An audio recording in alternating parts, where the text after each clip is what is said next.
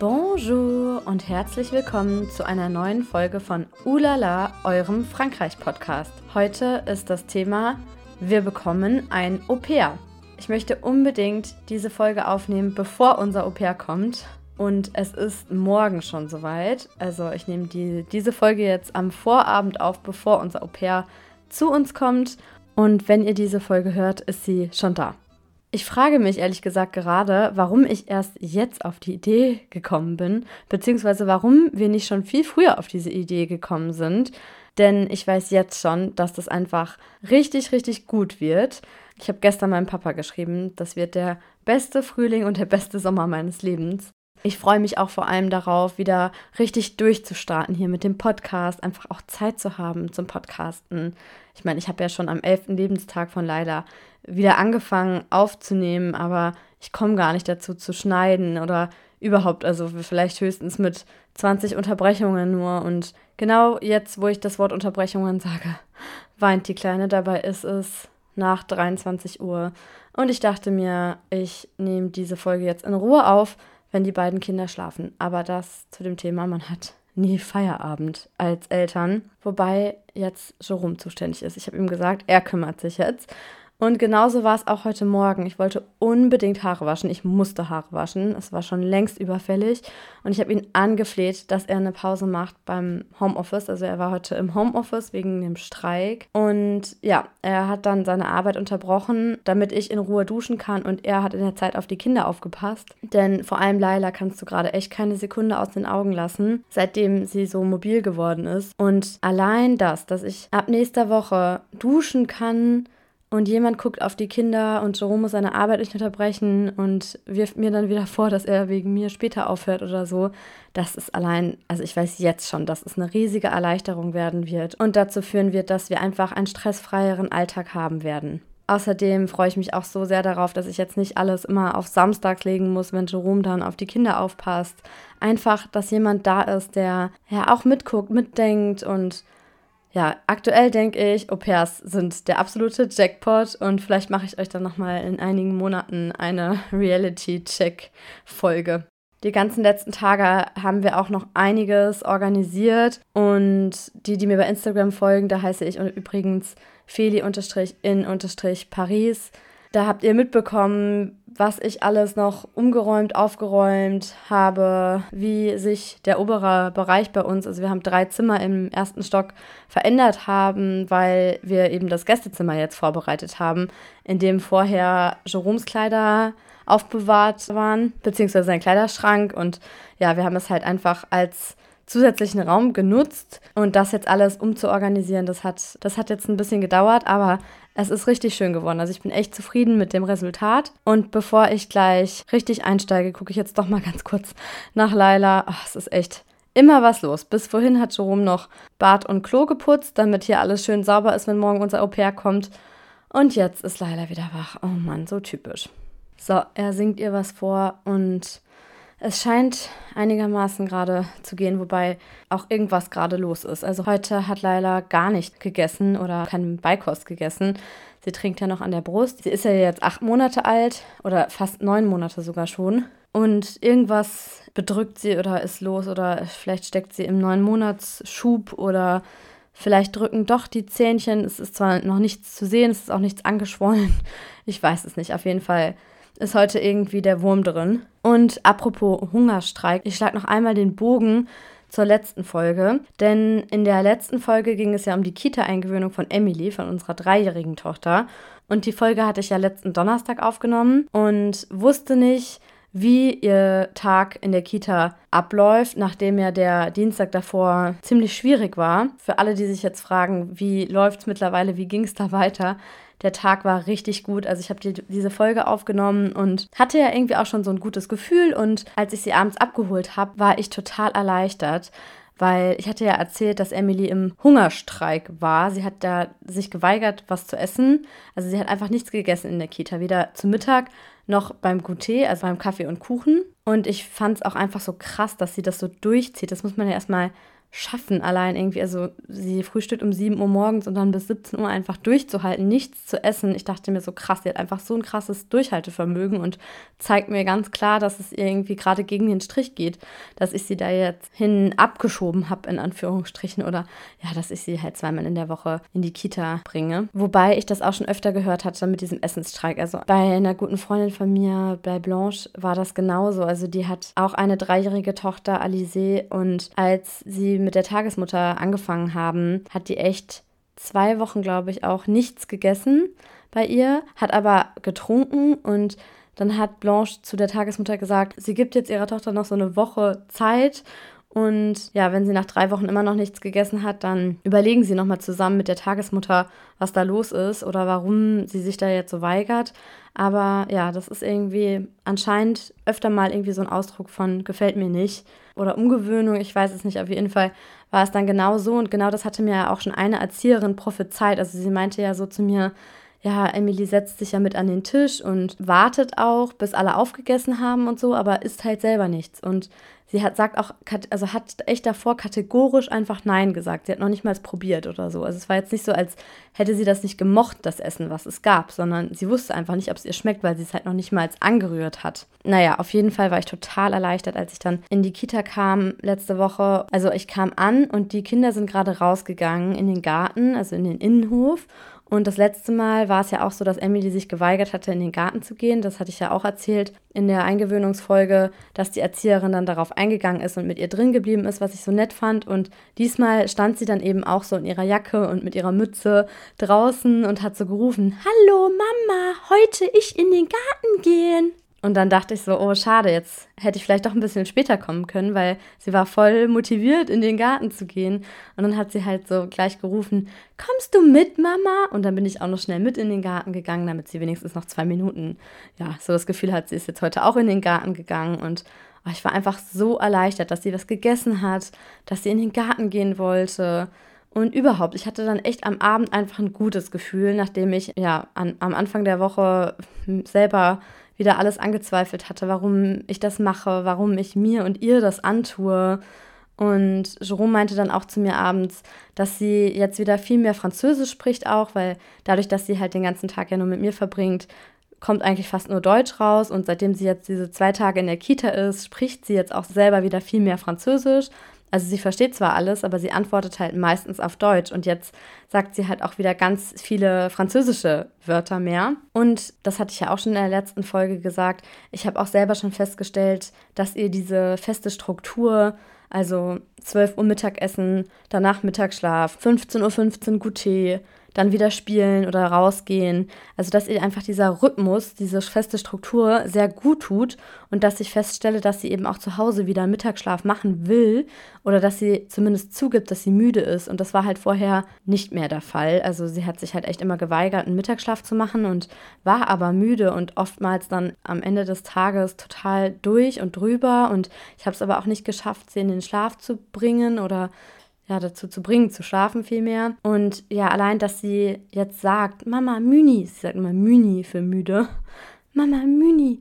Das ist für mich irgendwie schon mal so eine kleine Genugtuung, weil man zweifelt ja irgendwie auch so ein bisschen an seinen Mama-Kompetenzen, wenn man merkt, das Kind ist total übermüdet, aber man schafft es einfach nicht, es zum Schlafen zu kriegen. Und das Kind merkt das ja auch, wenn man selber schon so aggressiv wird und, und sich einfach nur denkt, schlaf jetzt. Und das Kind schafft es ja dann erst recht nicht zu schlafen, wenn die Mama die ganze Zeit dahinter steht, quasi wie mit der Stoppuhr und sagt so jetzt, aber mal zackig. Und sie hatte mir erklärt, dass das nach halben Tagen funktioniert dort finanziell. Das heißt, ob man sein Kind wie wir von 9 Uhr bis 17 Uhr dalassen oder von 8 Uhr bis 19 Uhr, ändert nichts am Tarif. Das heißt, ich könnte sie theoretisch auch von 8 bis 19 Uhr dalassen, also allein rein von den Uhrzeiten her, also vom finanziellen her zumindest. Ich bin allerdings echt diejenige, die ihr Kind als letztes bringt um 9 Uhr morgens und als erstes holt um 17 Uhr. Und ich merke trotzdem, dass 17 Uhr auch schon lang ist. Also jetzt gestern, als wir sie abgeholt haben, hat sie mir auch schon um 17 Uhr gesagt, Mama, ich habe dich vermisst. Und als ich sie gefragt habe, was sie den ganzen Tag gemacht hat, hat sie gesagt, wartet, wartet, wartet. Also sie hat den ganzen Tag auf mich gewartet. Das war auch wieder so herzzerreißend. Aber sie hatte einen guten Tag in der Kita und hat sich total gefreut. Und wenn ich sie jetzt frage, ja, gehst du eigentlich lieber zum Spieltreff oder in die Kita, dann sagt sie jetzt auch wirklich in die Kita. Also ich finde, es ist jetzt gerade eigentlich so dieser optimale Mix aus Zeit mit ihrer kleinen Schwester, mit ihrer Mama, Zeit alleine in der Kita, Zeit mit Freunden, Zeit mit Papa im Schwimmbad samstags und ja, so ist echt so ein richtiges Wochenprogramm mittlerweile. Und genau das hatte ich mir eben auch vorgestellt, dass wir einfach mehr Struktur so in den Alltag kriegen, dass wir auch mehr Unterstützung haben eben durch die Kita und jetzt dann natürlich auch vor allem durch das Au pair. Mehr Unterstützung, das war auch so mein Mantra oder meine Idee. Das war eigentlich der Hintergedanke, wie wir auf ja dieses ganze Thema überhaupt kamen. Einfach ja, dass ich mehr Unterstützung brauche, möchte, mir wünsche und genau darum geht es jetzt in dieser Folge. Beziehungsweise erzähle ich euch jetzt, wie, wann wir auf die Idee kamen, wie wir das organisiert haben, welche Schritte wir eingeleitet haben, wie das Ganze zustande kam, wie wir unser Au pair gefunden haben. Hatten wir mit vielen Au pair-Mädchen Kontakt? Wie lange dauert sowas zu organisieren? Was habe ich für Vorstellungen? Vorstellungen, was sind meine Erwartungen, was schreibt man in so einen Vertrag, was kommt da rein, was dürfen Au pairs überhaupt machen, was nicht. All das erfahrt ihr in dieser Folge. Also erstmal zur Idee. Ende letzten Jahres, also so im Dezember 2022, habe ich mir gedacht, es muss sich was ändern. 2023 soll einfacher werden, leichter werden. Ja, einfach mehr Leichtigkeit irgendwie. Dass ich das auch genießen kann, so Zeit mit den Kindern zu verbringen, weil es ist echt gerade einfach nur stressig, anstrengend und eigentlich ist ja die Idee, dass ich mir jetzt die Zeit nehme für die Kinder oder auch mit den Kindern zu Hause zu sein, so gedacht, dass ich diese Zeit auch genießen kann. Und irgendwie habe ich das Gefühl, dass man ist so in seinem Hamsterrad drin und diese vielen kleinen, schönen Momente, gehen fast so unter. Also es sind so viele kleine Herausforderungen oder was heißt kleine Herausforderungen, aber es ist ähm, es passiert einfach so viel. Ich meine, mein Tag beginnt um 5.30 Uhr. Laila steht aktuell um 5.30 Uhr auf. Also sie steht auf. Sie wacht um 5.30 Uhr auf und möchte auch wirklich nicht mehr weiter schlafen. Ich probiere ihr dann immer noch mal die Brust zu geben. Letztens hat sie dann gekotzt, weil sie wirklich einfach gar nicht trinken wollte. Aber ich dachte mir so, bitte bleib liegen, nicht vor sechs aufstehen, bitte. Trink noch weiter. Und dann hat sie alles voll gekotzt und ich musste sie einmal komplett umziehen und das Laken abmachen und dachte mir so, toll, das habe ich jetzt davon, dass ich irgendwie versuche, mein Kind zu zwingen, noch liegen zu bleiben mit diesen Methoden. Hier, nimm die Brust, trink Kind. Du bist doch bestimmt auch noch so müde wie deine Mama. Und das Kind dachte sich, nein, Mama, ich bin fit, ich habe ausgeschlafen. Oh Mann. Also die Tage sind einfach super lang. Und ich dachte mir, ich möchte einfach mehr ja, Unterstützung im Alltag. Dann hatte ich ja unsere alte Tagesmutter gefragt, ob sie einmal in der Woche kommen kann. Hat sie ja auch ein paar Mal gemacht dann. Und auch als die Tagesmutter mich gefragt hatte, so was ist denn dein Hintergedanke was stellst du dir denn konkret vor? Und dann habe ich halt gesagt, ich möchte gerne kochen, ich möchte vorkochen, ich möchte einfach kochen können, ohne Angst zu haben, dass Laila irgendwo runterkracht, ohne Angst zu haben, dass sie die Knete, mit der Emily gerade spielt, in den Mund nimmt und versucht runterzuschlucken. Man muss ja wirklich immer dabei sein. Es ist nicht so, dass man noch nicht mal, um kurz auf Toilette zu gehen, ich weiß nicht, wer mich das letztes Mal gefragt hatte, kann nicht Emily dann mal kurz auf Laila aufpassen?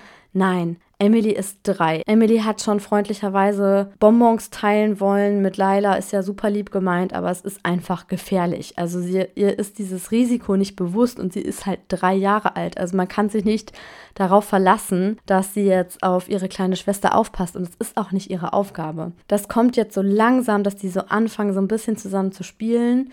Aber es fängt, wie gesagt, auch erst jetzt langsam an. Und es ist trotzdem nicht so, dass man die alleine lassen kann. Also ich habe schon Angst manchmal, wenn ich ganz kurz in die Garage gehe und eine Wäsche anstelle und ich lasse beide im Wohnzimmer alleine und die sind halt echt zwei Minuten alleine. Und manchmal höre ich dann schon Laila weinen und denke mir, oh Gott, was ist jetzt wieder passiert? Weil es kann auch echt mal sein, dass Emily Laila umhaut oder keine Ahnung, also es ist halt immer irgendwas los. Auf jeden Fall hatte mich dann eben Nadja, also unsere ehemalige Tagesmutter, gefragt, was ich denn dann machen möchte, wenn sie kommt. Und ich habe halt gesagt, kochen, ich möchte vorkochen oder in der Küche sein. Sans les enfants dans les pattes.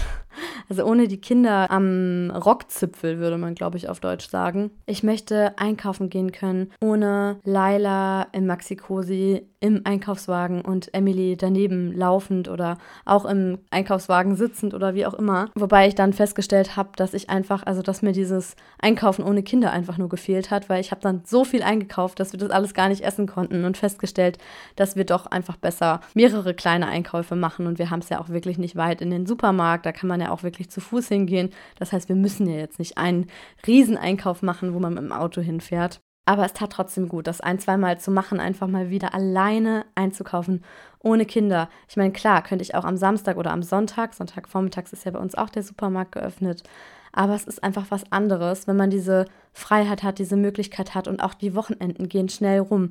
Wir haben jetzt samstags morgens mit Emily Schwimmkurs.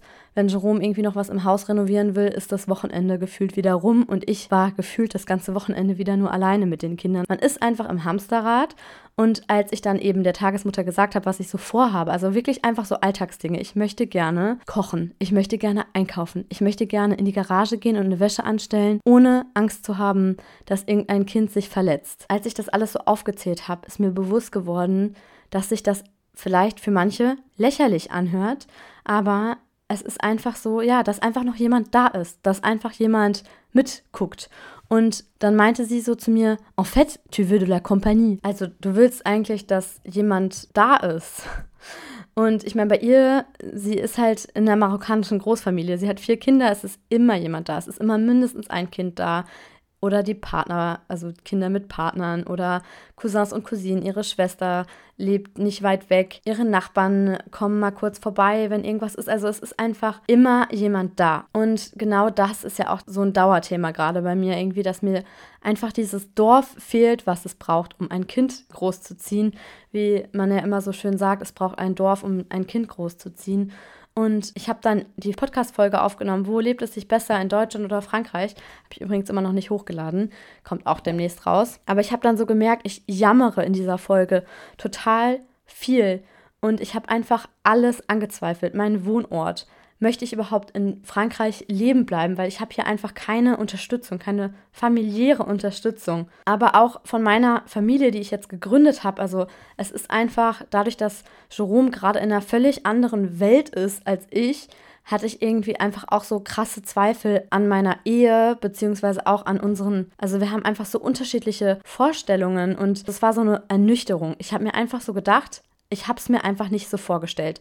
Ich dachte, wir wären zu zweit für unsere Kinder zuständig und nun ist es so, dass er früh morgens aus dem Haus geht oder früh morgens anfängt zu arbeiten und spät abends aufhört. Und klar, man kann jetzt sagen, das liegt daran, dass er gerade den Job gewechselt hat und so weiter, aber irgendwie ist es mir dann so, vor allem so Anfang diesen Jahres, wie Schuppen von den Augen gefallen, dass es nichts mit dem alten oder dem neuen Job zu tun hat, dass sich mein Mann den Arsch aufreißt für die Arbeit, sondern dass es was mit ihm zu tun hat und dass er sich vielleicht auch irgendwie so ein bisschen in die Arbeit flüchtet, würde er selber vielleicht nicht so sehen oder nicht zugeben, aber er ist einfach abends auch nicht da und dieses die Kinder alleine Bett fertig machen, alleine, also ich bin einfach abends durch. Also es war so oft so, dass ich abends heulend am Esstisch saß, Laila heulend gefüttert habe, einfach weil ich fertig war mit den Nerven und mir dachte, wenn ich jetzt wenigstens fünf Minuten mal kurz rausgehen könnte, kurz durchatmen könnte, kurz für mich sein könnte, aber so dieses permanente Dasein, zuständig sein,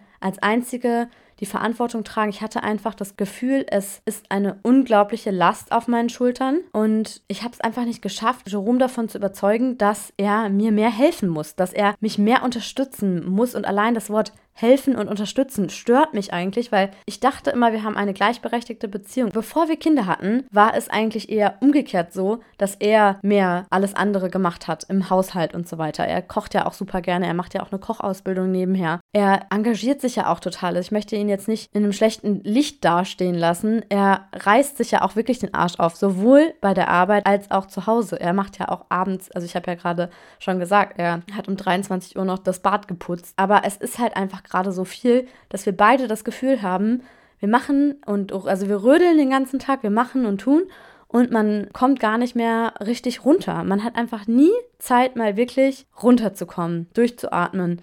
Es ist sogar auch so, dass er einen Badminton-Kurs angefangen hat im September und seit November geht er nicht mehr hin. Einfach weil er sagt, dass ich mich eh jeden Abend beschwere, dass er nicht da ist. Und jetzt geht er einfach nicht mehr hin. Und das regt mich eigentlich auch auf, weil das ist ja auch so seine Zeit, wo er sich vielleicht mal auspowern kann, wo er vielleicht mal auf andere Gedanken kommt, wo er auch mal runterkommen kann. Und meine Hoffnung ist es jetzt auch, wenn unser Au pair da ist, dass er wieder zum Badminton geht, dienstags abends. Ich hoffe es wirklich. Also ich werde ihn auf jeden Fall weiter ermutigen. Ich möchte eigentlich eh, dass er dahin geht, auch wenn es natürlich bedeutet, dass ich dann wieder einen Abend mehr alleine zu Hause bin und die Kinder alleine ins Bett bringe und so weiter. Aber es hat ja niemand was davon, wenn wir beide am Stock gehen. Ja, also das so ein bisschen zur Vorgeschichte oder zum Hintergrund, ja, wie, wie wir uns gerade fühlen oder was gerade so los ist. Und man merkt halt einfach, dass meine Familie über 1000 Kilometer weit weg ist und dass seine Familie nicht präsent ist. Wir haben ja seit anderthalb Jahren keinen Kontakt mehr, beziehungsweise zu seinen Eltern keinen Kontakt mehr. Zu seinen Schwestern habe ich ja noch Kontakt, aber auch da haben wir keine oder nicht die Unterstützung, die ich mir wünschen würde. Und ich habe auch seine Schwester, die in 15 Minuten von uns übrigens mit dem Auto entfernt wohnt, schon öfter gefragt, ob sie wenigstens mal für eine Stunde vorbeikommen kann, vor allem als ich so Kreislaufprobleme hatte. Also mir war echt Ende des Jahres oder auch Anfang diesen Jahres immer wieder einfach so schwindelig und ich war einfach so, ja, also am Ende meiner Kräfte kann man nicht sagen, weil man zerrt ja dann doch irgendwoher noch Kraft her, aber es ist einfach ja viel und anstrengend gewesen und dann habe ich ihr halt geschrieben oder sie mal gefragt, weil sie ist auch gerade arbeitslos oder arbeitssuchend, ob sie vielleicht von hier aus Bewerbungen schreiben kann und einfach ja, einfach so ein bisschen hier sein kann, eine Stunde oder zwei, weil ich eben gerade so Kreislaufprobleme habe. Ja, und die Antwort war irgendwie nur, nee, sie kann vielleicht übermorgen mal vorbeikommen und ob ich es denn nicht übertreiben würde. Und als ich dann halt gesagt habe, dass ich gerade gar nicht weiß, wie ich das so bis Herbst 23, bis Emily in den Kindergarten kommt, durchhalten soll oder wie das alles so weitergehen soll, hat sie nur gesagt, dass ich mir doch bestimmt viel zu viele Gedanken mache und das ist doch alles ein bisschen übertrieben und ja, irgendwie kam ich mir da auch überhaupt nicht ernst genommen vor und generell so mit meinen ganzen Sorgen und Problemen alleine. Sowohl in meiner Partnerschaft als auch einfach, ja, ich kam mir einfach so vor wie allein auf weiter Flur. Und wenn ich Unterstützung möchte, dann muss ich mich einfach selber darum kümmern, aktiv. Und deswegen kam ich eben auf die Idee, ein Au-pair zu suchen. So, lange ausgeholt, um jetzt auf den Punkt zu kommen. Ich habe mich dann einfach kurzerhand auf einer, ich will immer sagen Dating-Seite, nein, Spaß, auf einer Au-pair-Kennenlernen-Seite, aupair.com angemeldet. Ganz viele melden sich ja bei Au Pair World an. Ja, und das war jetzt erst Anfang März und dann ging es super schnell. Ich glaube, eine Stunde später hat mich Laura kontaktiert, unser Au pair. Und ja, irgendwie hat es direkt gepasst. It's a match. Dann haben wir, ich glaube, am nächsten Tag oder am übernächsten Tag telefoniert. Eigentlich hatte sie ein Videotelefonat vorgeschlagen, aber ich war gerade mit den Kindern draußen spazieren, hatte Kopfhörer drin und wir haben eben so telefoniert. Also sie war mir auf jeden Fall super sympathisch direkt. Ich kann jetzt nicht sagen, wir waren uns gegenseitig sympathisch, aber ich hatte schon den Eindruck, dass es irgendwie einfach stimmig war. Man merkt das ja schon direkt, ob man sich vorstellen kann, dann, ob der andere bei einem lebt oder nicht. Das ist ja einfach so was, entweder passt es oder nicht. Und es war auch einfach so super unkompliziert, wie das abgelaufen ist. Sie hat mir halt geschrieben, geschrieben, so hey, ich habe eine E-Mail bekommen, dass ihr meinen Suchkriterien entsprecht. Ich weiß gar nicht, was sie genau angegeben hatte. Ich glaube Familie mit zwei Kindern oder ich weiß nicht, aber auf jeden Fall hat sie eben eine Mail zugeschickt bekommen, dass sich da jemand angemeldet hat auf der Webseite, dass wir eben ja ihren Kriterien entsprechen. Ich wiederhole mich gerade. Aber ich fand es im Nachhinein dann auch ganz lustig, weil sie hatte nämlich gar nicht Frankreich unbedingt angegeben, sondern, also Frankreich stand zwar auch mit auf der Liste, aber es war nicht ihr Favorit. Aber sie war auch offen für das Land. Also sie meinte, es ist ihr wichtiger, dass sie eine gute Erfahrung sammelt, dass sie sich wohlfühlt in der Familie, als in welches Land sie kommt. Und sie war zu dem Zeitpunkt mit zwei anderen potenziellen Gastfamilien in Kontakt, und zwar mit einer Familie aus Schweden und einer Familie aus Italien. Und das fand ich auch irgendwie lustig, dass das so, ja, einfach so querbeet irgendwie mal alles dabei war. Wobei bei der einen Familie hat es dann nicht geklappt und die andere hatte sich irgendwie nicht mehr gemeldet. Und dann hat sie sich auch relativ schnell für uns entschieden, beziehungsweise meinte dann so zu mir, ja, also äh, mit wie vielen anderen Au-pairs bist du eigentlich in Kontakt? Und dann meinte ich so, ähm, mit gar keiner anderen. Und dann hat sie halt so gesagt, ja, also wenn es für euch passt, für mich wird es auf jeden Fall passen. Und das war dann irgendwie so relativ schnell entschieden. Und dann ging es echt so Schlag auf Schlag, dass wir dann direkt schon angefangen haben, das zu organisieren. Und das war auch echt lustig, weil ich hatte mich, also ich hatte eben meinen Freundinnen erzählt, dass ich beim Thema ja, mit den Kindern unterstützen am Ende meines Lateins bin bei Jerome. Also ich war mehrfach in Deutschland. Ich war im Dezember ja also kurz vor Weihnachten war ich alleine mit den Kindern in Deutschland, dann war ich im Februar alleine mit den Kindern in Bochum und dann nochmal Ende Februar in Güstrow bei meiner Schwester, beziehungsweise in Kleinbresen in Mecklenburg-Vorpommern. Und ich hatte irgendwie so das Gefühl, ich mache alles mit den Kindern alleine, auch Urlaube und bin irgendwie so auf mich alleine gestellt und komme aber auch gar nicht so raus aus diesem Negativdenken oder so dieses Gefühl, dass ich mich so alleine fühle. Ich habe auch so oft das Wort alleine gesagt, dass meine Schwester meinte, du bist nicht alleine, du bist nicht allein erziehend. Hör auf, das dir so oft einzureden, bis du alleine bist, so ungefähr. Und ja, ich glaube, also ich weiß jetzt schon, dass es uns gut tun wird. Also wir haben jetzt auch so eine Date Night quasi pro Monat eingeplant, also dass sie eben babysittet auch unser Au-pair. Babysitten ist ja abends und Kinderbetreuung ist ja tagsüber und wir haben jetzt eben im Vertrag stehen, also wir haben so einen Vertrag gemacht, dass sie einmal im Monat babysittet. Heute hat mir jemand beim Spieltreff gesagt, nur einmal im Monat babysittet sie, aber das ist doch eigentlich auch der Sinn, dass man Au pair da hat, dass die dann auch irgendwie mal öfter schauen kann abends. Und dann dachte ich mir so, hm, ja, wieso eigentlich nicht? Also warum haben wir eigentlich gesagt nur einmal im Monat? Aber ich möchte es jetzt erstmal so anlaufen lassen und ich meine, einmal im Monat ist halt schon mal besser als alle drei Jahre, wie es aktuell ist, beziehungsweise das letzte Mal, dass Jerome und ich abends was ohne Kinder gemacht haben, ja, war wirklich vor der Zeit mit Kindern. Also als ich mit Emily schwanger war, das letzte Mal, vor dreieinhalb Jahren. Das ist schon krass. Es ist einfach dreieinhalb Jahre her dass Jerome und ich was alleine gemacht haben. Und dann brauchen wir uns auch nicht wundern, dass irgendwie unsere Paarbeziehung auf der Strecke bleibt, wenn wir einfach keine Zeit mehr haben zu zweit oder uns keine Zeit füreinander nehmen. Und auch all die Leute, die mich jetzt gefragt haben, so, ja, hast du denn keine Angst, dass ihr dann in eurer Privatsphäre gestört seid, wenn dann jetzt noch jemand bei euch wohnt, denke ich mir so, welche Privatsphäre? Wir schlafen einfach beide abends total übermüdet, einer von beiden zumindest immer mit den Kindern ein eigentlich. Und wir haben einfach keine Kraft für nichts mehr. Also ich weiß jetzt schon, dass uns das gut tun wird als Paar. Dass es einfach dringend Zeit wird dafür, dass wir unseren Gutschein, den wir zur Geburt von Emily geschenkt bekommen haben. Wir haben so eine Smartbox geschenkt bekommen mit einem Luxus, also mit so einem Edelrestaurant. Und wir haben es nicht geschafft, bisher den einzulösen, weil wir niemanden hatten, der auf unsere, also jetzt, wir wollten halt auch nicht jetzt irgendeinen Babysitter nehmen, hätten wir vielleicht jetzt schon irgendjemanden mal gefunden, der auf Emily aufgepasst hat, hätte in den ersten zwei Lebensjahren oder so, bevor Leila dazu kam. Aber ja, es hat sich einfach nicht ergeben. Also wir haben diesen Gutschein immer noch nicht ausgefüllt. Und es ist übrigens auch so, dass der Gutschein immer nur ein Jahr gültig ist. Man muss den dann immer verlängern. Also wir haben den jetzt echt schon zweimal verlängert. Und ich habe auch zu Jerome gesagt, ich möchte den nicht ein drittes Mal verlängern. Ich möchte nicht, dass vier Jahre vergehen ohne dass wir mal zu zweit ohne Kinder ins Restaurant gehen. Ja, und jetzt ist Laila ja auch schon neun Monate alt. Das heißt, es wird ja auch immer leichter, umso älter die Kinder werden. Also gerade das erste Babyjahr, sagt man ja immer, ist besonders hart. Und ich kann mir vorstellen, dass jetzt einfach auch eine gute Zeit kommen wird, weil Laila jetzt schon so langsam rauskommt aus dem Babyalter. Und ich meine, unser Au-pair ist jetzt erstmal nur vier Monate da voraussichtlich, also bis Anfang August, weil sie im Herbst anfangen möchte, in Deutschland zu studieren. Und dann ist Laila ja auch schon ein Kleinkind, wenn sie wieder abreist und kein Baby mehr. Und ich kann mir vorstellen, dass es jetzt eh, also ich habe gerade das Gefühl, dass wir aus dem Gröbsten raus sind, dass jetzt die anstrengendste Phase vorbei ist und ich habe irgendwie im Gespür, dass es jetzt einfacher wird, dass es leichter wird und vor allem eben einfach, weil wir dann eine Person mehr da haben, die mit auf die Kinder guckt. Und wir haben übrigens jetzt ausgemacht, also im Vertrag steht, dass sie 25 Stunden die Woche arbeiten darf. Also das ist eben das Maximum. Und dadurch, dass ich ja jetzt nicht erwerbstätig bin, teilen wir diese Stunden flexibel auf. Zum Beispiel hatten wir uns jetzt überlegt, mal zwei Stunden morgens oder vormittags und dann nochmal drei Stunden abends. Zum Beispiel hatte ich jetzt vorhin gerade so überlegt, also wir haben es noch gar nicht ausgemacht, aber vielleicht irgendwie 9 Uhr bis 11 Uhr vormittags und dann nochmal 17 bis 20 Uhr. Dann kann ich um 17 Uhr anfangen zu kochen in der Zeit, wo sie auf die Kinder schaut. Irgendwie so mal schauen.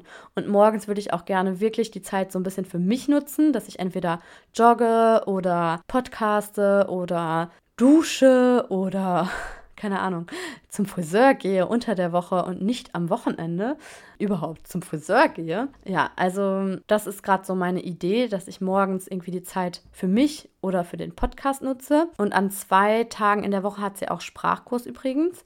Wahrscheinlich, je nachdem, ob sie jetzt in dem Kurs bleibt oder nicht, da wird am Montag jetzt nochmal so eine mündliche Prüfung stattfinden, ob sie sich für den richtigen Kurs angemeldet hat. Dann hat sie wahrscheinlich montags und Donnerstag zweieinhalb Stunden, also von mittags bis nachmittags Sprachkurs. Bei Saint-Lazare haben wir sie jetzt angemeldet einem, zu einem Sprachkurs, beziehungsweise haben wir das Institut zusammen gefunden. Das hat sich übrigens auch schon beim ersten Telefonat ergeben. Also da habe ich dann eben gesagt, ich weiß ehrlich gesagt gar nicht, was es hier in der Nähe gibt an Sprachschulen. Ich kenne mich da gar nicht so gut aus.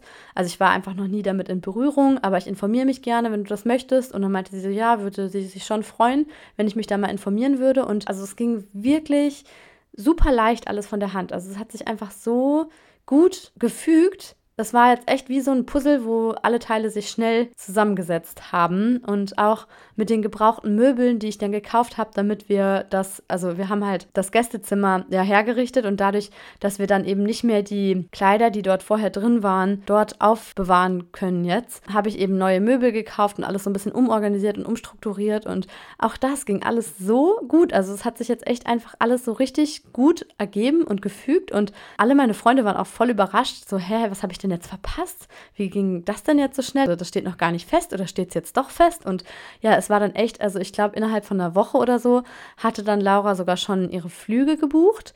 Und jetzt kommt sie eben morgen an am Flughafen Orly, wenn sie dann überhaupt ankommt, weil es wird ja samstags gerade wegen der Rentenreform am Flughafen immer gestreikt und Heute wurde mir beim Spieltreff gesagt, ich muss auf jeden Fall frühzeitig losfahren, weil auch auf der Autobahn gestreikt wird. Also da sind, wie sagt man, Grevist, also Streikende, die ganz langsam fahren extra, um die Leute zu nerven pour faire chier le monde. Also richtig ätzend einfach. Ich frage mich so, was ist das für ein Streik? Also was, was ist das für eine Streikform, dass man einfach auf die Autobahn, also was haben die Leute nichts Besseres zu tun, als an einem Samstagnachmittag auf die Autobahn zu fahren, um dann ganz langsam zu fahren, nur um Stau zu verursachen? Ich denke mir so, boah, Leute, das ist einfach so nervig. Ja, Rentenreform ist ein Thema für sich. Gestern waren ja eine Million Leute auf der Straße in Paris und ich kann es verstehen, aber es ist halt einfach trotzdem ätzend. Es ist ätzend und es ist nervig, wie sehr das einfach das ganze Leben beeinflusst und die Verkehrsmittel beeinträchtigt und Ach ja, ich bin mal gespannt, ob das alles morgen so hinhaut. Also auf jeden Fall ist der Plan, dass sie morgen um 17 Uhr landet in Orly. Ich hoffe, das klappt alles. Ich hole sie mit dem Auto ab, also das ist der Plan. Und ja, ach so, was ich noch sagen wollte in Bezug auf das erste Telefonat mit ihr. Sie hat mich dann so gefragt, ob ich ihr mal so einen typischen Tagesablauf sagen kann. Man muss dazu sagen, sie hatte schon seit Januar nach einer Gastfamilie gesucht. Also sie hatte halt sich dazu entschieden, ihr FSJ abzubrechen. Sie hat ein freies soziales Jahr angefangen was eigentlich sechs Monate gehen sollte, was sie dann aber nach drei Monaten abgebrochen hat. Also sie hat ein freies soziales Jahr im Kindergarten gemacht und ich hatte sie auch gefragt, warum sie das dann doch nicht mehr weitergemacht hat und sie sagte, dass sie unter anderem wegen Rückenproblemen aufgehört hat. Also sie hat dann auch eine Physiotherapie gemacht und dadurch, dass sie halt da immer so tief saß, war das nicht gerade förderlich. Ich kann mir aber auch vorstellen, also das hat sie mir jetzt nicht so gesagt, aber dass sie auch einfach, also ich weiß nicht, ob, ob es ihr vielleicht dort auch nicht gefallen hat oder ob da noch irgendwelche anderen Dinge mitgespielt haben. Aber ich kann mir vorstellen, dass sie sich auch dachte, sie möchte noch Auslandserfahrungen machen. Also sie meinte nämlich, sie kam durch das FSJ auf die Idee, es macht ihr Spaß, das mit Kindern zu machen und sie möchte eigentlich noch, bevor sie anfängt, in Deutschland zu studieren, das ist zumindest ihr Plan, dass sie dann nach Deutschland wieder zurückgeht zum Studieren, Auslandserfahrung sammeln eben und was mit Kindern machen. Und dann dachte sie sich eben, Au pair ist ja die perfekte Möglichkeit. Hatte ich schon gesagt, dass sie 2022 Abi gemacht hat? Ich glaube nicht. Also sie ist erst 18. Sie wird jetzt demnächst 19. Und das war auch sowas, wo dann schon ein paar Freunde zu mir gesagt haben, oh, oh, das ist ja selber eigentlich noch ein Kind. Und bist du dir sicher, willst du nicht jemanden nehmen, der schon Erfahrungen hat, auch mit Kindern und so? Also der jetzt schon mehr Erfahrungen hat als drei Monate im Kindergarten gearbeitet. Jemand eben, der schon Referenzen hat, wo ich dann irgendwie mal eine andere Familie anrufen kann und fragen kann, ja, wie war es denn mit ihr zu arbeiten? Also das meinte direkt eine Freundin zu mir. Willst du nicht jemanden nehmen mit Referenzen? Und ich so, nee, also pff, wieso? Man braucht ja jetzt kein Diplom dafür, um mit Kindern irgendwie gut umgehen zu können. Und außerdem weiß ich ja noch gar nicht, wie sie ist. Das werde ich ja dann erst rausfinden. Also entweder gibt man jemandem diesen Vertrauensvorschuss oder eben nicht. Und gerade wenn es um Kinder geht und vor allem um die eigenen Kinder, denke ich mir immer so, ja, das muss einfach zwischenmenschlich stimmen. Das ist auch so ein bisschen so wie mit dem Job. Also wenn man einen Job anfängt oder das erste Mal auf der Suche nach einem Job ist, dann wird ganz oft Arbeitserfahrung vorausgesetzt und deswegen kriegt man ganz oft einen Job nicht. Aber man braucht ja eine erste Arbeitserfahrung, um Arbeitserfahrung vorweisen zu können. Und ich sage immer, das ist wie mit einer Schere, die man kauft und man braucht eine Schere, um die Schere aufzumachen. Also es war auch für mich jetzt gar keine Überlegung, ob sie irgendwie zu jung sein könnte oder so. Ganz im Gegenteil. Also ich finde es eigentlich ganz gut sogar. Aber ich hatte übrigens bei den Suchkriterien angegeben, ich glaube 18 bis 70 oder so. Man kann ja auch dann eben selber angeben, wenn man jetzt jemanden möchte, der zwischen, was weiß ich, 20 und 30 ist oder so. Und ich war da eigentlich ganz offen, auch was das Alter angeht. Wobei ich mir so dachte, vielleicht ein bisschen komisch, wenn sich jetzt ein 40-jähriger Mann bei mir meldet oder so. Aber es hat sich, glaube ich, sogar auch ein 40-jähriger Mann bei mir gemeldet. Aber ich habe jetzt diese ganzen anderen Nachrichten, die ich danach bekommen habe, also noch nicht mal aufgemacht und mir durchgelesen, weil Laura war die erste, die sich gemeldet hat. Es hat gepasst und why not? Dann war es aber eben so, genau, so hatte ich, glaube ich, angefangen. Bei dem Telefonat, als ich mit ihr gesprochen habe, hat sie mich dann halt gefragt, ja, wie läuft denn so ein typischer Tagesablauf bei euch ab? Oder was wären jetzt so meine typischen Aufgaben? Also was ist so ein typischer Routinetag? Und ich kam mir so vor wie bei so einem Bewerbungsgespräch oder wie bei so einer Prüfung, auf die ich mich falsch vorbereitet habe oder schlecht oder ich war so ein bisschen überfragt, weil ich noch gar nicht wusste, was macht man als Au pair eigentlich, was darf man als Au pair alles machen, was darf man nicht machen, wie sieht das Ganze konkret aus, also wie läuft das ab und ja, ich dachte dann so, also ich habe dann halt einfach so ein bisschen aus dem Bauchgefühl gesprochen sozusagen. Einfach gesagt, dass ich mir wünschen würde, dass mir jemand bei der Abendroutine hilft, eben, dass einer Laila füttern kann, dass es immer so ein schwieriger Moment ist. Ja, wenn ich irgendwie gerade Laila ihren Abendpüree gebe und Emily aber eigentlich auch umsorgt werden muss. Und das ist einfach gerade so eine große Herausforderung bis Jerome nach Hause kommt abends und so weiter. Und als wir aufgelegt haben, dachte ich dann so, boah, ich muss mich unbedingt informieren. Was macht eigentlich ein Au-pair? Was darf ein Au-pair machen? Und wie stelle ich mir das Ganze vor? Ist das dann überhaupt ein richtiger Arbeitsvertrag? Sind wir ihre Arbeitgeber? In Frankreich ist es übrigens so, dass es irgendwie so ein Statut de Stagiaire ist, also so ein Praktikantenstatus quasi das Au-pair hat. Also es ist kein Arbeitsverhältnis in dem Sinne. Deswegen spricht man übrigens auch von Taschengeld und nicht von Gehalt. Also es ist ein Taschengeld, was sie bekommt.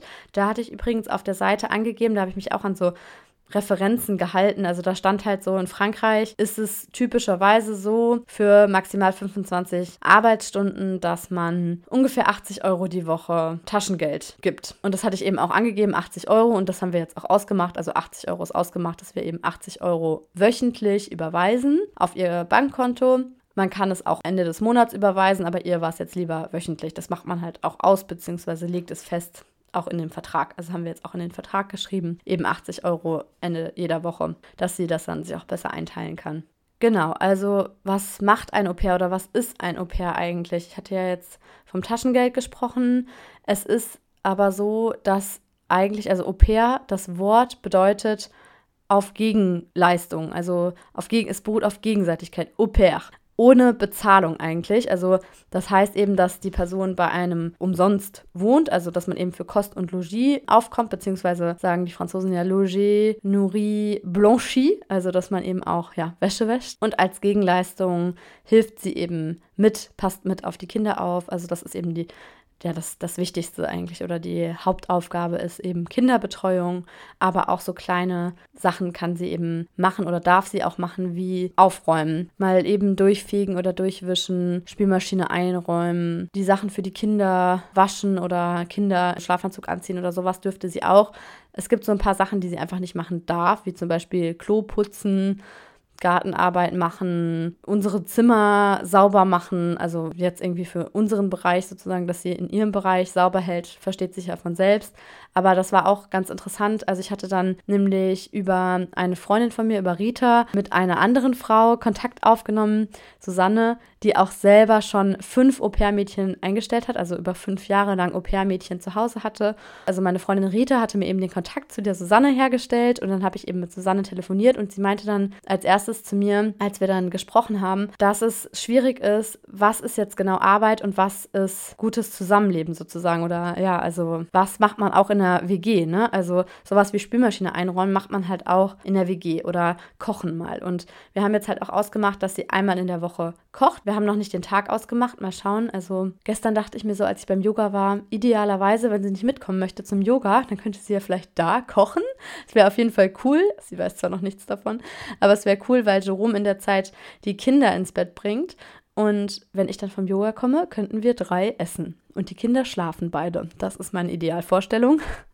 Auf jeden Fall, ja, meinte halt die Susanne zu mir, man muss schauen oder das auch ganz klar einmal so kommunizieren, dass es eben Dinge gibt, die man auch zu Hause macht, wie den Tisch decken oder die Spülmaschine einräumen. Und sie meinte halt auch, sie hatte auch meistens ähm, junge Mädchen da, also die nach dem Abi zu ihr kamen und sie hatten mir auch ganz klar gesagt, die meisten sind eigentlich selber auch noch fast Kinder oder ja, je nachdem, wie selbstständig man halt ist. Es war halt oft so bei ihr auch, dass es dann auch Au-pairs gab, die darauf gewartet haben, einfach, dass das Abendessen fertig ist und sich an den Tisch setzen konnten. Also wenn man dann nicht ganz klar sagt, so hey, kannst du mal den Tisch decken oder so, die das dann auch nicht unbedingt aus Eigeninitiative heraus gemacht haben.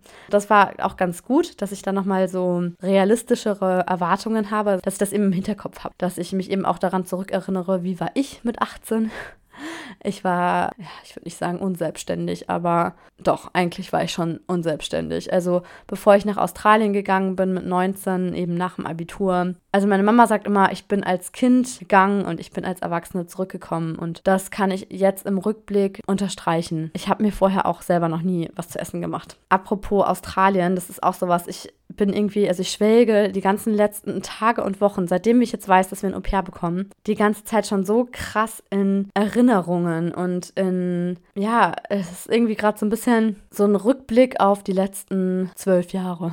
Ja, irgendwie war ich so nostalgisch, weil ich mir so dachte, krass, es ist einfach so viel passiert. Es wird einem dann erstmal bewusst. Es, hat, es fühlt sich an wie gestern, dass ich abgereist bin nach Australien und ja, was ist einfach alles passiert in der Zeit? Es ist so unglaublich. Und, und neulich hatte ich nach einigen Jahren mal wieder Kontakt zu einem Ex-Freund. Also ich habe ihm zum Geburtstag gratuliert und davor haben wir, glaube ich, vor drei Jahren oder so das letzte Mal zu irgendeinem Anlass ganz kurz geschrieben, hin und her geschrieben. Und dann hat er mich halt so gefragt, ja, und was gibt's Neues bei dir? Und ich meinte so, ja, ähm, wir kriegen jetzt demnächst ein Au-pair. Und dann meinte er so, ein Au-pair? Wieso das denn? Und ich so, ja, um mich zu unterstützen mit den Kindern. Und er so, welche Kinder? Und ich so, ich habe zwei Kinder bekommen in den letzten drei Jahren.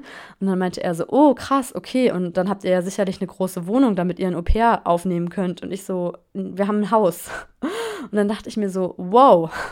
Er muss sich jetzt auch denken, wow, wow, wow wie, die hat Kinder bekommen, die haben sich ein Haus gekauft, die hat geheiratet. Also es ist einfach krass viel passiert. Und ja, diese ganzen Meilensteine und auch so dieses, wie ich nach Australien aufgebrochen bin. Also als meine Mama das dann nochmal so meinte, du bist als Kind weggegangen und du bist als Erwachsene zurückgekommen. Und dann hat sie mir halt nochmal so erzählt, auch ja, das war auch ganz schön schwer für mich, als du da um die Ecke gegangen bist und zum Gate gegangen bist und am Flughafen in der Masse verschwunden bist. Und als sie mir das so erzählt hat, habe ich echt angefangen zu heulen und dachte mir so, oh Mann, meine Hormone. Also wenn man selber Mama ist, dann kann man sich das so gut vorstellen, wie schwer es sein muss, wenn das Kind dann eben plötzlich diese eigenen Wege geht. Und das war jetzt auch ganz gut. Ich habe dann nochmal mit den Eltern von Laura telefoniert also mir war das wichtig, dass ich auch die Eltern kennenlerne und das hatte mir übrigens auch die Susanne geraten, dass wir mit den Eltern telefonieren. Und erstmal hatte ich so das Gefühl, ich weiß gar nicht, ob das der Laura überhaupt recht ist. Also es kam irgendwie erstmal gar nicht richtig zustande. Ich hatte, glaube ich, zwei oder dreimal sogar nachgefragt bevor es dann zustande kam, dieses Telefonat. Und bei dem Telefonat war es eben so, dass die Eltern dann zu mir gesagt haben, boah, wir sind so erleichtert, dass wir wissen, wo unsere Laura hinkommt. Und es war auch so süß, wie die Mutter immer gesagt hat, unsere Laura. Und als ich dann erzählt habe, dass ich zum Erasmus-Semester nach Paris gegangen bin, zum Studieren und nicht mehr zurückkam und jetzt eben seit fast zehn Jahren hier bin, meinte sie so, also ich hoffe schon, dass unsere Laura wieder zurückkommt. Und das war dann irgendwie auch so süß, weil man eben so gemerkt hat, ja, das ist jetzt das erste Mal eben, dass, dass ihre Tochter ja weggeht von zu Hause, dass sie woanders wohnt, dass sie ja einfach was anderes sieht, erlebt. Und das ist ja auch eine gute Möglichkeit, um trotzdem noch so einen familiären Anschluss zu behalten irgendwo. Ich dachte mir dann jetzt, also im Rückblick, dass ich irgendwo das auch immer gesucht habe in Australien. Also ich bin beim ersten Zwischenstopp auch bei einer Frau gelandet oder was heißt gelandet? Ich habe Couchsurfing gemacht in Singapur und das ist ja auch sowas, Couchsurfing, du bist bei jemandem zu Hause. Es ist einfach was anderes, wenn du bei jemandem zu Hause bist, als im Hotel oder in einem Airbnb oder wo auch immer, in einer Ferienwohnung. Wenn man einfach mit Locals unterwegs ist und dieses, ja, Locals kennenlernen, mit von Leuten vor Ort mitbekommen, wie das wahre Leben abläuft, das war mir immer wichtig. Und ich habe dann auch in Sydney mir eine Wohnung gesucht bei anderen Leuten, also nicht als Au pair oder so, sondern eben als WG quasi. Wobei, das lief richtig beschissen. Es war so ein indisches Paar, die in Sydney gewohnt haben oder vielleicht da auch immer noch wohnen, keine Ahnung. Und die wollten, glaube ich, einfach nur Geld haben, beziehungsweise war deren Wohnung zu teuer und dann haben sie halt eben ein Zimmer zur Untermiete vermietet. Und die Kommunikation war auch einfach so beschissen mit denen. Also wenn die mir was sagen wollten, dann haben sie es mir nicht gesagt, sondern mir einen Zettel geschrieben. Und boah, ich finde allein schon so dieses jemandem was schreiben, obwohl man zusammen wohnt, das geht gar nicht. Also es war einfach schwierig. Aber irgendwie diese ganzen Erinnerungen kamen in den letzten Wochen wieder so hoch oder so viele so Dinge, über die ich mir eigentlich noch nie Gedanken gemacht habe. Also es ist einfach jetzt zwölf Jahre her, dass ich in Australien war und ich habe mir noch nie Gedanken darüber gemacht, wie das da jetzt war, also meine Wohnsituation oder so. Aber jetzt, wo eben unser Au-pair morgen kommt, ist das wieder gerade so total präsent. Also, die Susanne, mit der ich telefoniert habe, hat mir gesagt, ich soll ganz klar die Erwartungen abstecken, die wir gegenseitig haben mir überlegen, was ist mir wichtig im täglichen Leben. Bei ihr war es so, sie hat auch gar keinen Vertrag gemacht. Sie meinte, ich vertraue den Mädchen mein Liebstes an, meine Kinder an. Ich mache denen die Tür auf. Die sehen mich am Sonntagmorgen im Pyjama. Das ist so eine intime Sache, es ist auch eine Vertrauenssache. Warum soll ich da jetzt einen Vertrag schreiben? Das ist ja mehr als nur ein Arbeitsverhältnis. Und bei ihr war es so, also die Mädchen haben auch immer 25 Stunden gearbeitet. Sie meinte manchmal eine halbe Stunde mehr, manchmal weniger. Manchmal steckt man ja auch im Zug fest. Also bei ihr war es eben als Unterstützung neben ihrer Erwerbstätigkeit. Es ist ja auch ganz oft so diese typische Au-pair-Aufgabe, das Kind in den Kindergarten bringen oder in die Schule bringen oder abholen. Das ist ja jetzt bei uns noch nicht der Fall, weil eben beide noch in keiner ja, Struktur sind. Wobei wir jetzt auch den Vertrag übrigens, den Kita-Vertrag für April, doch noch weiterlaufen lassen. Mal schauen, ob ich das dann auch noch mal im Mai verlängere. Ich weiß es gerade nicht, aber diese zwei Tage lassen wir jetzt erstmal so. Und dann ist es eben an zwei Tagen so, dass das Au-pair dann auch wirklich nur für Laila da ist oder ich dann vielleicht auch mal ja komplett kinderfrei habe wenn es auch nur für ein paar Stunden ist, bis ich dann wieder stille oder so. Ja, das wird auf jeden Fall für mich zu einer großen Entlastung führen. Ja, das mit dem Haushalt hatte ich jetzt gerade schon gesagt. Also Susanne meinte dann zu mir, das gehört dazu, dass alle mithelfen. Bei ihr war das so, also sie hat drei Kinder und dann waren sie eben mit dem Au-pair zu sechs und ihre großen Kinder haben dann, also hatten auch schon ganz klare Aufgaben, dass man sagt, keine Ahnung, der Große deckt immer den Tisch und das Au-pair räumt immer die Spülmaschine ein oder so. Ich denke mal, bei uns macht das jetzt wenig Sinn, dass wir diese Aufgaben so klar verteilen, wobei umso mehr Leute man ist, desto mehr Sinn macht das wahrscheinlich auch. Ja, und sie meinte dann eben auch zu mir, also sie hat das eben betont, wie wichtig das ist, dass man sich klar macht, dass diese Mädchen auch eigentlich noch Kinder sind. Also dass der Schritt einfach sehr groß ist. Sie gehen das erste Mal von zu Hause weg. Sie müssen das erste Mal Verantwortung übernehmen. Und das hatte ich ja auch gerade schon gesagt.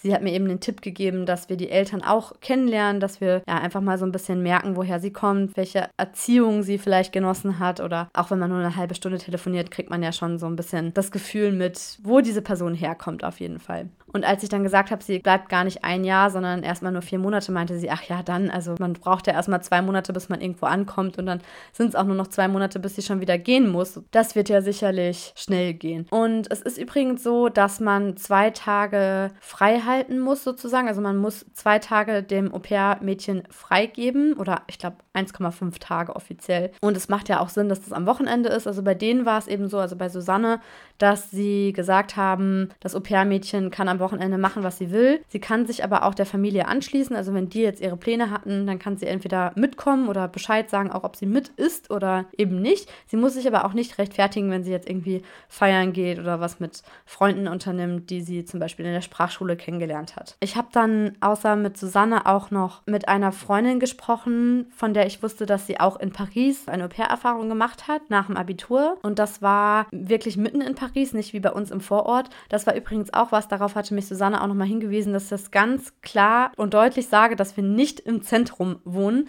dass das einfach klar steht, also klar ist, weil bei ihr war es nämlich mal so, dass jemand abgesprungen ist oder sie im Stich gelassen hat und das war auch irgendwie blöd, weil die hatte das alles schon so ein bisschen, ja, so hinterm Rücken quasi organisiert. Sie hatte eben schon die neue Familie kennengelernt und hat dann eben die Familie gewechselt, weil sie ja dann doch lieber in Paris sein wollte. Und wenn man jetzt irgendwie, ja, vor allem zum Feiern da ist oder ja, wenn man halt irgendwie jeden Abend am liebsten Bier trinken gehen möchte in der Stadt, dann ist es einfach blöd, wenn man im Vorort wohnt und dann einfach nicht mehr gut wegkommt mit dem Zug.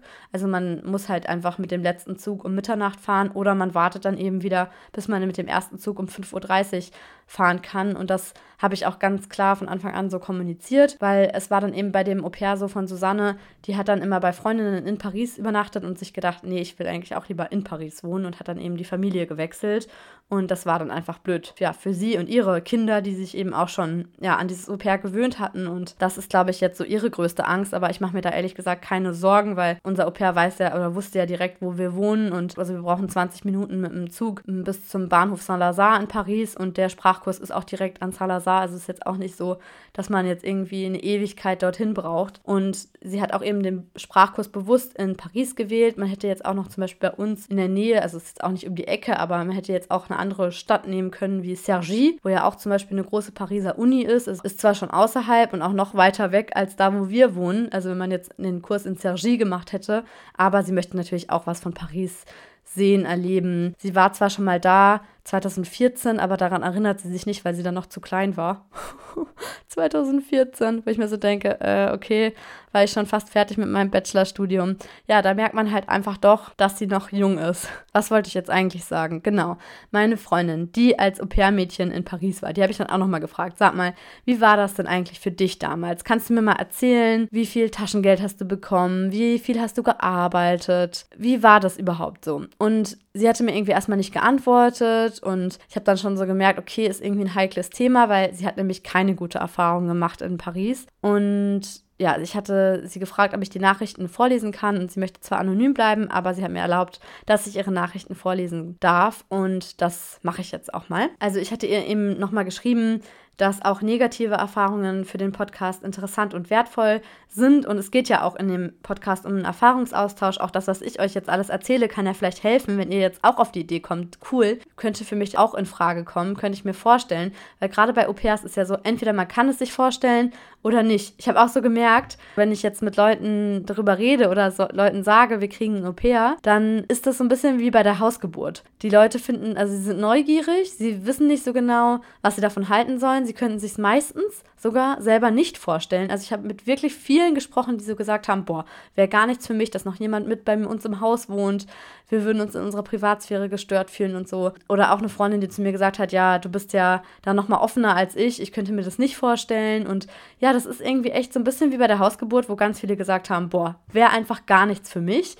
Aber ja, ist, glaube ich, echt einfach so Typsache. Ne? Entweder man kann sich's vorstellen oder eben nicht. Und ich muss sagen, ich freue mich da jetzt echt schon total drauf. Also ich weiß jetzt schon, dass das gut werden wird. Ja, aber zurück zu der Nachricht. Ich habe dann eben zu meiner Freundin gesagt, hey, auch negative Erfahrungen sind wichtig und wertvoll und daraus kann man ja auch selber was lernen oder mitnehmen für sich. Ja, und sie hat mir dann eben geschrieben, ich kann dir zusammenfassend sagen, dass es schlecht bezahlt war. 400 Euro pro Monat. Hm, Finde ich jetzt ehrlich gesagt gar nicht so schlecht. Also bei Susanne war es eben auch so, dass sie gesagt hat, 300 Euro hat sie monatlich gezahlt. Wobei das ja auch jetzt nicht mitten in Paris ist, muss man vielleicht auch nochmal dazu sagen. Und wir zahlen übrigens auch den Pass Navigo, also den Monatspass. Ich weiß jetzt nicht genau, wie das bei meiner Freundin war, ob das dann auch übernommen wurde. Den Sprachkurs zahlt sie selber und den Monatspass, also die ähm, Transportkarte, dass sie eben von A nach B kommt, das übernehmen wir auch. Ja, also meine Freundin hat geschrieben 400 Euro pro Monat. Ich nur an den Wochentagen jeweils vier Stunden am Tag gearbeitet habe. Also ich kann dir sagen, das geht immer noch weiter der Satz, dass ich nur an den Wochentagen jeweils vier Stunden am Tag gearbeitet habe, am Wochenende gar nicht und ich ein Dienstbotenzimmer unter dem Dach hatte. Ja, das ist eben dieses typische Chambre de Bonne mit eigenem Treppenhaus, über welches man jeweils durch die Küche in die Wohnungen der Leute gehen konnte. Ja, das habe ich ja auch schon erzählt und auch im 16. Arrondissement habe ich ja auch in, einem, in der Chambre de Bonne gewohnt in meiner Studentenzeit und darüber ja auch schon eine Podcast-Folge gemacht, beziehungsweise über den Wohnungsmarkt in Paris. Also ich hatte ja zwei Wohnungsfolgen gemacht und in der zweiten Wohnungsfolge ging es eben auch um diese ja, Wohnung im 16. Arrondissement, die 16 Quadratmeter groß war und für die ich 660 Euro gezahlt habe. Und man muss dazu sagen, 16 Quadratmeter ist ja schon ein großes Chambre de Bonne, also ein großes Bedienstetenzimmer. Denn eigentlich sind die ja so 6 bis 8 Quadratmeter groß und das waren eigentlich zwei Bedienstetenzimmer, wo quasi eine Wand aufgemacht wurde und was dann eben zu einem wurde. Also ich hatte schon richtig Glück, dass mein Zimmer so groß war, 16 Quadratmeter, weil die meisten anderen in meinem Gang, also im Flur, waren echt nur ja 8 bis 9 Quadratmeter groß. Aber das auch wieder nur entre parenthèses, in Klammern. Also sie hatte eben ein Dienstbotenzimmer, hat eben also nicht in der Wohnung mitgelebt und äh, ja, was ich aber eigentlich auch cool finde, ne, ist halt auch so eine Sache, was man sucht oder was man möchte und dieses, das ist halt ganz oft so in Paris, dass es eben diese Chambre de Bonne gibt. Dann schreibt sie weiter, es war privat organisiert und die Kinder waren in der Pubertät und kaum jünger als ich. 10, 12, 15 und haben sich auch kaum für mich interessiert. Außerhalb der Arbeitszeit, die aus Essen zubereiten und Hausaufgabenbetreuung bestand, war ich auf mich allein gestellt. Ich war im 16. Arrondissement, also sehr privilegierte Lage. Ich habe versucht, über Kellnern und einen Chor, Vorlesungen in der Sorbonne und auch Nachbarn im Haus Leute kennenzulernen. Hat aber nicht sehr gut funktioniert beziehungsweise ging sehr schleppend voran, bekam aus Einsamkeit eine Depression und bin nach einem halben Jahr zurückgegangen. Mein Traum von Paris hat sich also gar nicht erfüllt. Ich habe mich noch nie so einsam unter so vielen Menschen gefühlt und fand Paris eine unheimlich unherzliche Stadt. Ja, ich habe dann noch geschrieben, dass es mir total leid tut und dass ich auch ja sagen muss, dass ich als Studentin es auch schwer fand, hier Anschluss zu finden. Habe sie dann aber auch nochmal gefragt, weil sich das für mich so angehört hatte, als hätte sie aus ihrer Sicht gar nicht so viel gearbeitet. Also sie meinte ja, sie hat vier Stunden am Tag gearbeitet, aber also ich habe irgendwie so zwischen den Zeilen gelesen, dass sie das gar nicht so viel fand. Oder ich habe halt gefragt, hättest du gerne länger als vier Stunden am Tag gearbeitet? Dann hat sie geschrieben, nee, ich wäre gern ein bisschen in der Familie mehr aufgenommen und integriert worden, was absolut nicht passiert passiert ist. Ja, dann habe ich halt direkt geschrieben, ich hoffe, unser Au pair fühlt sich wohl bei uns. Und das sage ich ihr auch selber die ganze Zeit, so, oh, ich hoffe, du wirst dich bei uns wohlfühlen, weil das ist ja auch einfach so, ja, das kann man gar nicht unbedingt ja vorher alles so genau wissen, ne, wie man sich jetzt fühlen wird. Und sie meinte dann, die fühlt sich bestimmt wohl, du bist ja lieb und herzlich und du siehst sie nicht als Dienstboten, sondern als Menschen. Für die war ich damals einfach nur eine Dienstleistung. Ja, oh Mann. Ja, das ist, glaube ich, echt gar nicht so einfach, dass man das alles so unter einen Hut kriegt, sage ich mal, äh, mit Sprachkurs. Ich weiß gar nicht, ich glaube, meine Freundin hatte keinen Sprachkurs damals gemacht, weil sie sprach auch schon sehr gut Französisch. Also nochmal andere Voraussetzungen auch als jetzt bei unserem Au pair, die zwar auch ein paar Jahre in der Schule Französisch hatte, aber sich jetzt eigentlich für den A1-Kurs angemeldet hat, aber wahrscheinlich trotzdem in den A2-Kurs kommt, weil wenn eine Deutsche sagt, sie hat kaum Vorkenntnisse oder hat alles wieder vergessen, ist das was anderes, als wenn ein Franzose sagt, er hat alles wieder vergessen, weil da kann man sich sicher sein, dass er kein Wort in der Fremdsprache spricht aber ich glaube, dass sie sich da vielleicht sogar etwas unterschätzt. Also sie ist auf jeden Fall jetzt in den A2-Sprachkurs gekommen und ja, also ich hoffe natürlich, dass sie dann da auch coole Leute kennenlernt, dass sie ja dann eben mit denen auch was unternehmen kann in Paris, aber ich bin mir sicher, wenn man da ja offen auf die Leute zugeht. Also das ist ja das Coole an diesem Sprachkurs, dass da wirklich nur Au-pairs sind, dass sie dann da eben auch andere Leute kennenlernt. Wir haben jetzt schon ja einen Monatspass, da muss ich mich jetzt noch drum kümmern. Also da sind wir gerade dran, aber wegen dem Streik war es jetzt irgendwie schwer, da voranzukommen. Wir haben jetzt immerhin von der Schule, also von der Sprachschule, so ein Zertifikat de Scolarität bekommen, damit wir eben den Monatspass, also den, den ihr Transportmittel, ihren Pass Navigo, also damit sie eben in Paris und Umkreis rumfahren kann, dass wir das beantragen können. Da sind wir gerade noch dran. Was muss man noch so machen? Ich verlinke euch nochmal, also ich schreibe euch nochmal in den Shownotes so ein paar Links, die ich ganz hilfreich fand. Ich habe mir übrigens auch noch so ein YouTube-Video angeguckt von einem Mädchen, die eben auch als Au-pair-Mädchen in Paris war und die eine sehr positive Erfahrung gemacht hat, trotz Covid-Zeit. Also das Video ist, glaube ich, schon von 2020. Juri heißt die. Und das war von so einem Podcast, also der Podcast heißt Au Pair Babes. Und da werden dann immer unterschiedliche Au pairs aus unterschiedlichen Ländern interviewt. Und das war echt ganz schön, diese, dieses Interview mit der Juri.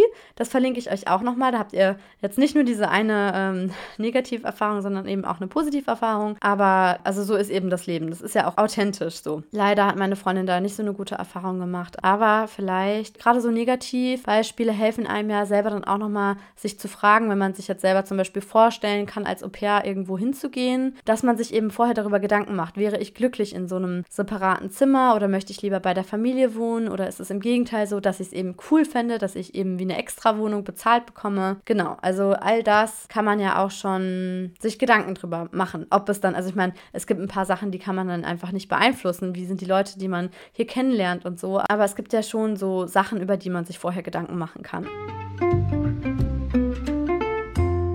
Apropos Sachen, über die man sich vorher Gedanken macht. Ich hatte ja so ein QA bei Instagram gemacht und ihr hattet mich unter anderem gefragt, was für uns dagegen gesprochen hat. Und ich muss sagen, es hat eigentlich, also für mich hat nichts dagegen gesprochen. Bei meinem Mann war es so, dass er, dadurch, dass er halt so introvertiert ist, sich gefragt hat, wie das dann eben wäre, wenn wir jetzt einfach zu fünft hier wohnen. Aber er kann sich es auch richtig gut vorstellen, sonst würden wir es ja jetzt auch nicht machen. Das, was er direkt gesagt hat, war so, oh Gott, ich muss das untere Bad fertig renovieren, damit er eben unten duschen kann und wir oben unser Mädchenbad haben. Wobei Emily jetzt auch meinte, wenn ihr Papa dann unten duscht, dann möchte sie auch nur noch das untere Bad mit benutzen. Und dann meinte er so, okay, dann ist unten das Bad von Papa und Emily und oben dann von Laura, Laila und mir. Wir sprechen schon die ganze Zeit so, ja, über Laura als fünftes Familienmitglied und ist auch richtig süß, weil Emily sagt auch schon, sie hat Laura lieb, dabei haben wir die ja noch nie gesehen. Also wir lernen sie ja erst morgen kennen. Aber wir haben ihr jetzt auch schon so eine Willkommenskarte geschrieben und Emily sagt schon immer, was sie alles mit Laura machen will und dass sie sich schon darauf freut, dass Laura ihr dann Essen gibt und mit ihr auf den Indoor-Spielplatz geht. Ich weiß nicht, warum sie die ganze Zeit sagt, dass sie alleine mit Laura auf den Indoor-Spielplatz geht, ohne Mama und Papa und hat ihr dann auch schon auf der Karte, also sie hat mir diktiert, was ich auf die Karte schreiben soll, geschrieben, was sie gerne isst und so. Also es ist richtig süß. Ja, und bei Jerome war es eben so, dass er sich so dachte, naja, eigentlich sind wir noch gar nicht so richtig gut darauf vorbereitet. Also das Gästezimmer haben wir jetzt echt in Windeseile in den letzten zwei, drei Wochen so hergerichtet, wobei ich auch vorgestern nochmal voll die, ja, Panikattacke ist übertrieben, aber so einen Rappel bekommen habe, weil ich mir dachte, oh Gott, das und das und das kann man ja nicht so lassen. Aber wir lassen es jetzt erstmal so, also wir haben ja auch eine Ausziehcouch im Gästezimmer und da schläft sie jetzt erstmal drauf und wenn es nicht bequem genug sein sollte, also es ist ein Futon, der ist auch hochwertig, den hatte meine Mama damals für 1000 Euro gekauft, also ist jetzt auch nicht irgendwie so eine Ikea-Ausziehcouch oder so, aber wenn das nicht gehen sollte, dann besorgen wir eben ein richtiges Bett mit einer richtigen Matratze. Das ist ja auch so typabhängig, ob man eben gerne auf so einem tiefen Bett schläft, wie in einem Futon. Also die Japaner schlafen ja alle so tief zum Beispiel, aber auf einer eher härteren Matratze. Aber es kommt eben auf die Person an, ob man das gemütlich findet oder eben nicht. Und sie sagt mir dann auch, also hoffentlich ganz ehrlich, ob sie dann eben gut drauf schlafen kann oder nicht. Ja, und bei Jerome war es dann auch so, dass er direkt gesagt hat, naja, aber wir haben ja gar kein passendes Auto, wir haben nur einen Viersitzer und wie machen wir das dann, wenn wir Familienausflüge machen? Da muss immer einer da bleiben und ich weiß jetzt echt nicht, wie oft wir zu fünf das Auto brauchen. Aber das ist schon ein bisschen blöd. Also wir haben halt wirklich noch nicht mal die Möglichkeit, jemanden fünften anzuschneiden. Also es ist einfach, es gibt da gar keinen Gurt, ne? Also es ist wirklich gar kein Platz hinten für eine dritte Person, die sich hinten auf die Rückbank setzen kann. Es ist wirklich als Viersitzer gedacht, das Auto.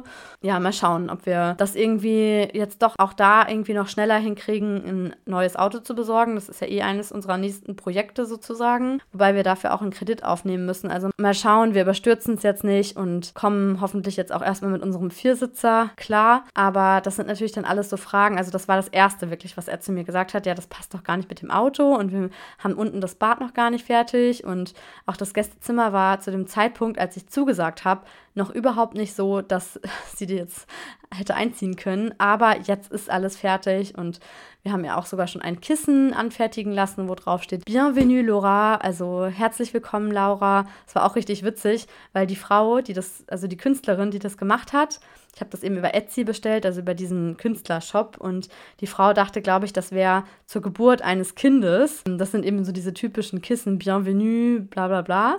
Also dann eben der Vorname. Und dadurch, dass ich das auch in so einem Altrosa das Kissen habe anfertigen lassen, dachte sie, glaube ich, das wäre eben zur Geburt eines Kindes. Und es ist auch ganz lustig, weil ja, es ist ja jetzt, also wenn ich jetzt sage, ja, wir sind bald zu fünf, dann gucken mich die Leute an, so, hä, habe ich was verpasst? Bist du schwanger?